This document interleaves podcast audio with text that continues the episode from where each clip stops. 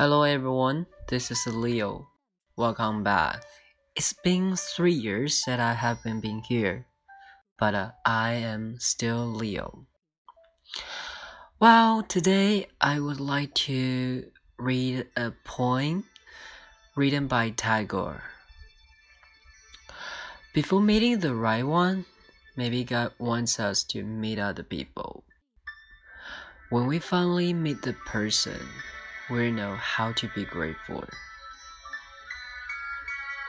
The sparrow is sorry for the peacock at the burden of its tail. The bird wishes it were a cloud. The cloud wishes it were a bird. Just because someone doesn't love you the way you want them to, doesn't mean they don't love you. Put one's heart and soul into. I love you not because of who you are, but because I like with you in together the time feeling. To the world, you may be the one person, but to one person, you may be the world.